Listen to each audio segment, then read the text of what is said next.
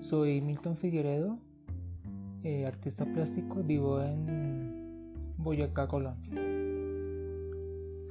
Me gusta el café.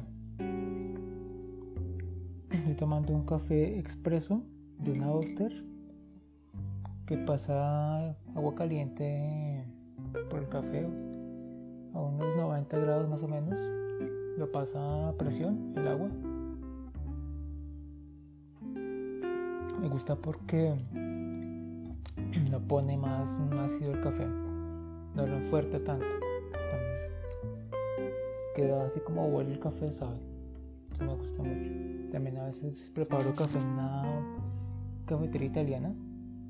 Mm, el truco de la, cafetería italiana está en añadirle agua tibia, eh, llenarla de café y y al calentar el café en esa fuego lento y con la tapa abierta. Y cuando empieza a salir el café por la como por el embudo que tiene, entonces mm, se cierra la tapa. Eh, el café con la cafetera italiana cambia mucho cuando se hace, se prepara a fuego lento o a fuego alto. Cuando es preparado a fuego alto, el café queda muy amargo. O sea, como no sé cómo es el, nombre técnico, pero quema, creo que quema el café. Entonces el café se da muy amargo y como que no saca la sustancia y la, la, aroma natural de ese tipo de semilla. Mientras que con el café expreso es un proceso más natural, el café queda más rico. Mm, mi hermano de Armenia me mandó una marca que se llama El Señor C, el Señor de los Cafés.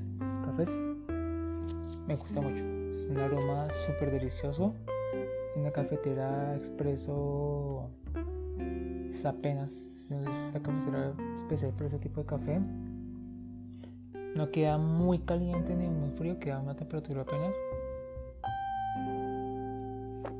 Y me gusta preparar café con, con mantequilla, con un poquitico de mantequilla. He leído hoy café con mantequilla mm, de energía tener un poco de sal y otras propiedades como aceites y aceites grasos eh, animales y vegetales.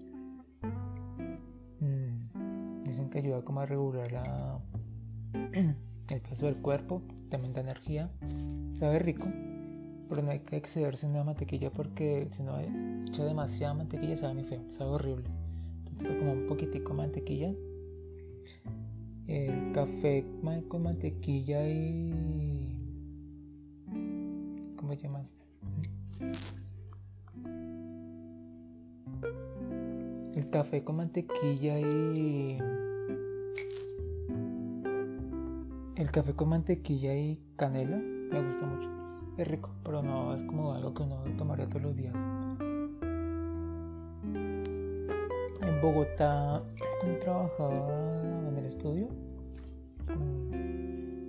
con mi artista, con mi artista, preparaba mucho el café con una, cafetera francesa. Creo que es uno de los mejores cafés que uno puede preparar. La cafetera francesa es muy similar en la temperatura al expreso. el proceso es distinto que el expreso y que la cafetera italiana. Eh, el café queda muy rico. Pero es recomendable que la cafetera francesa sea tenga un buen vidrio, un buen vidrio refractario y, que sea metálico. cuando la cafetera tiene partes en plástico, mm, el sabor cambia, no sé.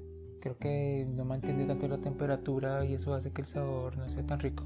Es casi la diferencia que, puede tener una persona cuando, cuando prepara un alimento desde ceros en el horno microondas o en un horno a leña o al carbón una, el sabor cambia mucho. Entonces es bueno tener una cafetera eh, francesa que sea con vidrio y metal. O si fuera netamente metal sería mejor. Pero generalmente son vienen con vidrio. Hay que tener mucho cuidado con los bordes. Esa cafetera francesa, si le pegas en el borde con algún objeto, se quiebra y se rompe. O se quiebra pero entonces queda por seguridad mejor no usarla porque no sería bueno tomarse pedazo de vidrio. Hay que ser muy cuidadoso en la limpieza. Eh, las buenas cafeteras eh, francesas mm, son totalmente desarmables. Entonces quitas el filtro, que es un filtro metálico, es súper, es una malla súper finita. Con un cepillo, con una esponja del, de la mano es fácil de limpiar. Que tener cuidado con los tornillos que no se pierdan. Eh, cuando esa cafetera francesa es en plástico, el calor termina dañando esas partes, las partes del filtro. Entonces se, se despega, se suelta. Y con la cafetera, con las, las, que son metálicas, simplemente es un tornillo, una arandela y se atornilla como cualquier pieza. Mm, acá en el campo, en Boyacá, el, tinto es rico con mogolla. Hay un sitio que se llama, que Doña, Doña Esperanza, es en el pueblo. Y es como la mogolla preferida de todos. Curiosamente, como a unos 30 metros de esa panería, hay una panería grande con muchos productos, pero la gente va a la panería de Doña Esperanza, que es una esquina. Eh, cuando voy al pueblo hacer el mercado, estamos en época de cuarentena, me gusta porque voy a las 6 o 6 pasadas y generalmente ya hay fila, o con los de suerte no hay fila, pero es mucha la gente que va. Mm, generalmente la, gente compra panes 2.000, 3.000, 4.000. La semana pasada estuve y una persona se compró 30.000 de pan. Eh, hay panerías que quedan eh, como en los linderos del pueblo. Entonces compran pan de una vez, compran harto pan eh, la diferencia de ese pan con, con otras panerías es, bueno, hablo, digo pan, pero es más bien mogolla, es como un pan negro. Es que el pan de otras panerías lo compras, lo dejas ahí, se mucho. Y es como liviano, entonces que el pan de ella, Doña Esperanza, uno lo agarra cuando está fresco y rico. Cuando inclusive cuando lleva días guardado y uno lo come también sigue siendo fresco. Es un pan que pesa ¿sí? tiene bastante harina se nota el salvado que tiene la textura es homogénea. Entonces me gusta mucho eh, me gusta es como prepararme un tinto deshacer el pan en, como en bolitas pequeñas o en partecitas despedazarlo y lo revuelvo con el tinto y me lo tomo entonces ha vuelto acá como, acá en el pueblo, acá en la finca, como, como el desayuno, la primera, mi primer desayuno, digamos así. Sí, porque ves que desayuno más, más que otras. A veces me levanto y lo primero que hago es, me tomo un vaso con agua.